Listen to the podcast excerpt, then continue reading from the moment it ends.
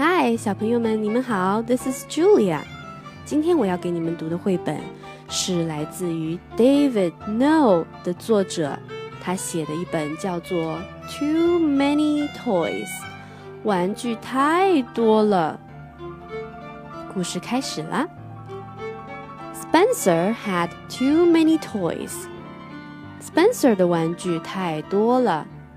They covered the floor of his bedroom and piled up in his closet. 你看他的房间，满地都是玩具，橱柜里堆得高高的。They were stashed under his bed. 连床底下都塞得满满的。They spilled down the stairs and into the living room. 他们堆得慢到了楼梯上，掉了一客厅。He had big toys in the backyard. 大个儿的玩具在后院，and little toys in the bathtub，小不点儿玩具满浴缸。Sometimes Spencer played with nice, quiet wooden pull toys. Spencer 有时候跟不出声的可爱木拉车玩。Other times he played with noisy, crazy electronic toys. 有时候跟叮叮哐哐的电动玩具玩。He had puzzles, board games, and talking books that fueled his mind. 他还有好多拼图、游戏棋和能让他学点什么东西的有声书。And loud, jumpy, frenzied video games that fried it. 还有呜里哇啦、闪来闪去、没头没脑、什么都学不到的电子游戏。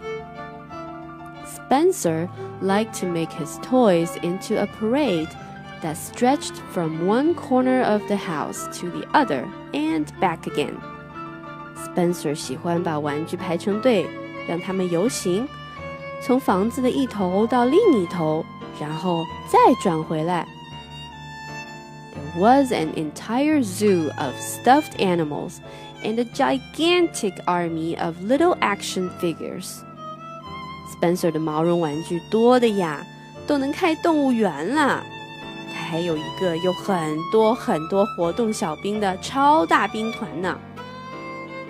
He had a fleet of planes, trains, and toy boats, and a convoy of miniature trucks and cars. Spencer 的玩具飞机、火车和轮船能组成海陆空战队，迷你小卡车和小汽车也足足有一大车队。He also had lots and lots of musical instruments, art supplies, and alien spaceman weapons. 他还有很多很多乐器、画笔和颜料，还有外星人的太空装备。 Everyone gave toys to Spencer. 所有人都送 Spencer 玩具。Of course, his mom and dad did. 当然啦，爸爸妈妈也包括在内。But so did Grandma Bobo and Poppy and Granddaddy and Auntie Mim and Uncle Fred and Cousin Drew. 可还有 波波奶奶、Poppy 奶奶、Granddaddy 奶奶、Mim 阿姨和 Fred 叔叔以及堂哥 Drew。They gave him toys for every holiday, even the Fourth of July and his birthday. 不管是大节还是小节，他们都会送 Spencer 玩具，连国庆节都送，更不用说是他的生日。He also got toys from all his friends on his birthday and on their birthdays too when he went to their parties.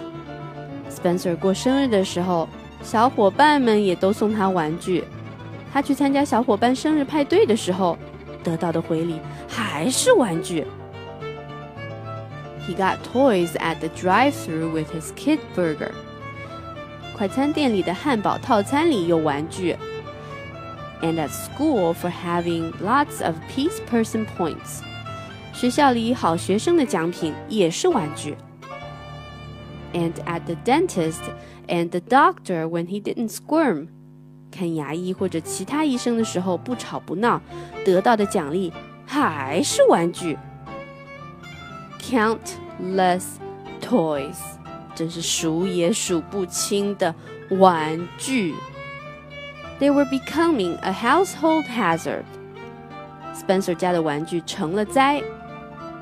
Have you ever stepped on a Lego piece in your bare feet？你有没有光脚踩到过乐高粒或者尖尖的旗子呀？Well, it really hurts. 一定特别疼。Especially if you weigh as much as Spencer's dad. 更别提要是你像 Spencer 的爸爸那样是个大胖子的话。 You can also trip on things like railroad tracks and race cars if you're carrying a load of laundry.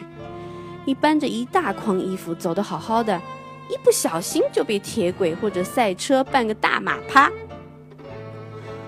One day, Spencer's mom had had it up to here with all the toys.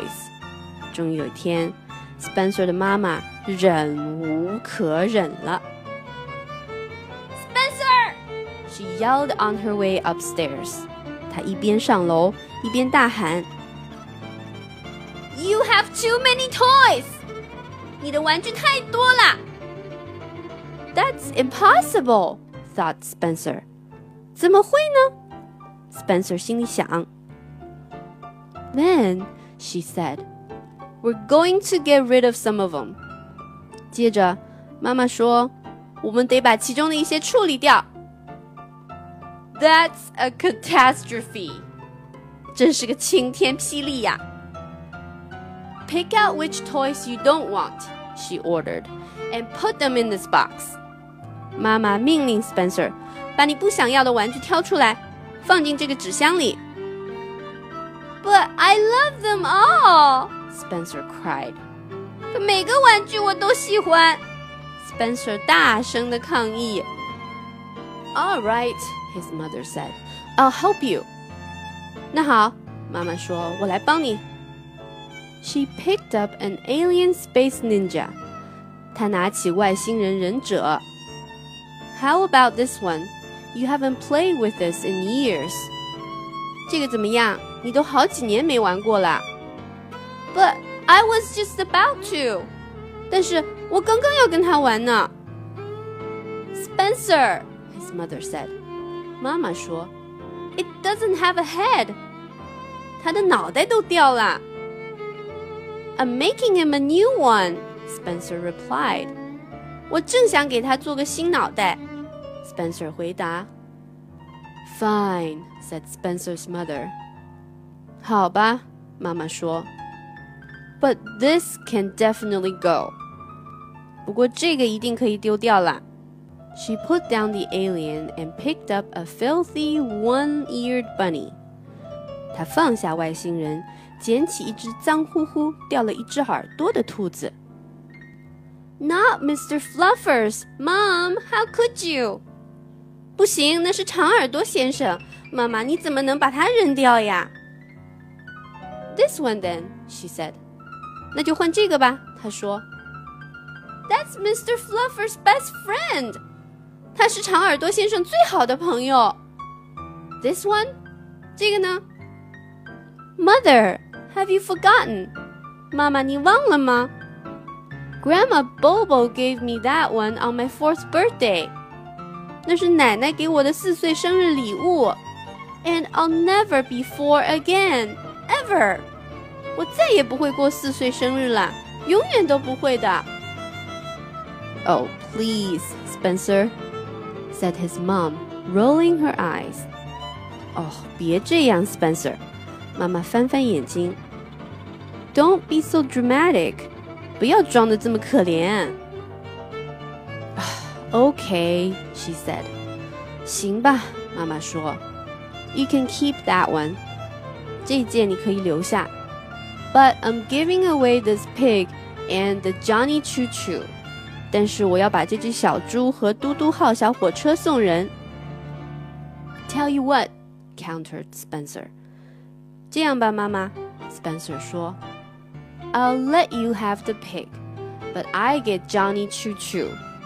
小猪你可以拿走，嘟嘟号我要留下。What are you, a lawyer now?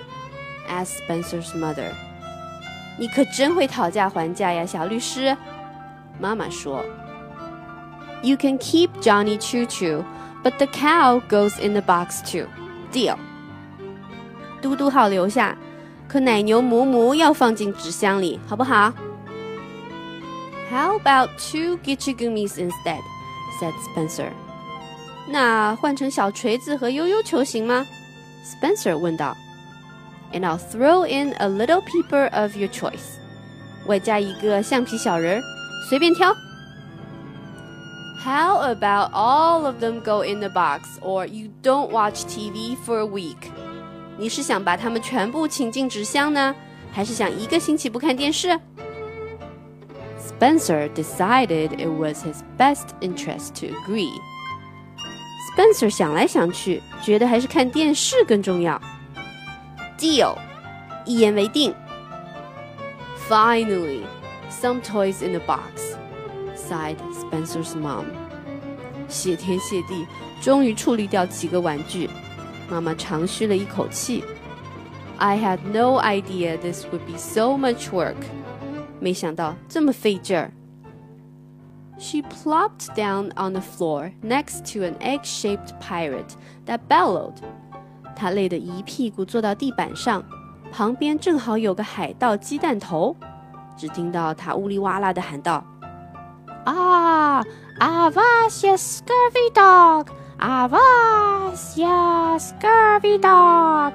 Scurvy dog! Scurvy dog!” Here's another one you can do without, she said.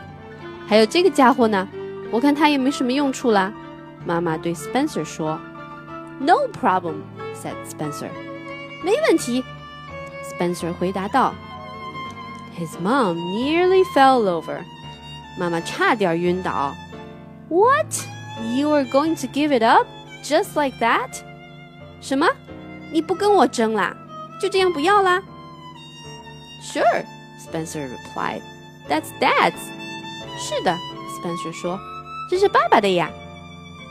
So Spencer and his mom went through every toy box and looked in every closet and under every bed until they had haggled and wrestled and argued over every toy in the entire house.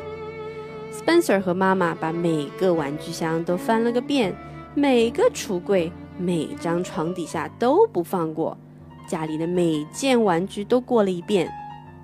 Finally, they were finished, and his mom had a cup of hot tea and a short rest. 他们俩争呀争，扯呀扯，终于挑好了一纸箱玩具。妈妈下楼去喝杯热茶，喘口气儿。Then she went upstairs to begin loading the toys into the car. 等她再上楼想把玩具搬到车上去的时候，But Instead of a nice, neat box of toys all ready to go, she saw a big mess pile of toys all over the floor. 妈妈发现收拾的整整齐齐的纸箱不见了，那些准备扔掉的玩具都摊在地上，乱七八糟一大堆。Spencer! She screamed. 妈妈尖叫了起来。What have you done? 你到底干什么啦？We had a deal，我们都说好的。 You were right, Mom. Spencer called from his bedroom. 妈妈，你说的对。只听 Spencer 在房间里喊：“I do have too many toys. 我的玩具是太多了。But we can't give away this box. 可这个纸箱不能拿走呀。” Because it's the bestest toy ever，因为这纸箱是世界上最棒的玩具。 Oh my god！我的天哪！到最后，Spencer 的妈妈一件玩具都没有处理掉，真是让人太崩溃了。好了，小朋友们，故事就讲到这儿，请欢迎关注我的微信公众号“开开的一家”，上面有更多的故事等你来收听。I'll see you next time. Bye.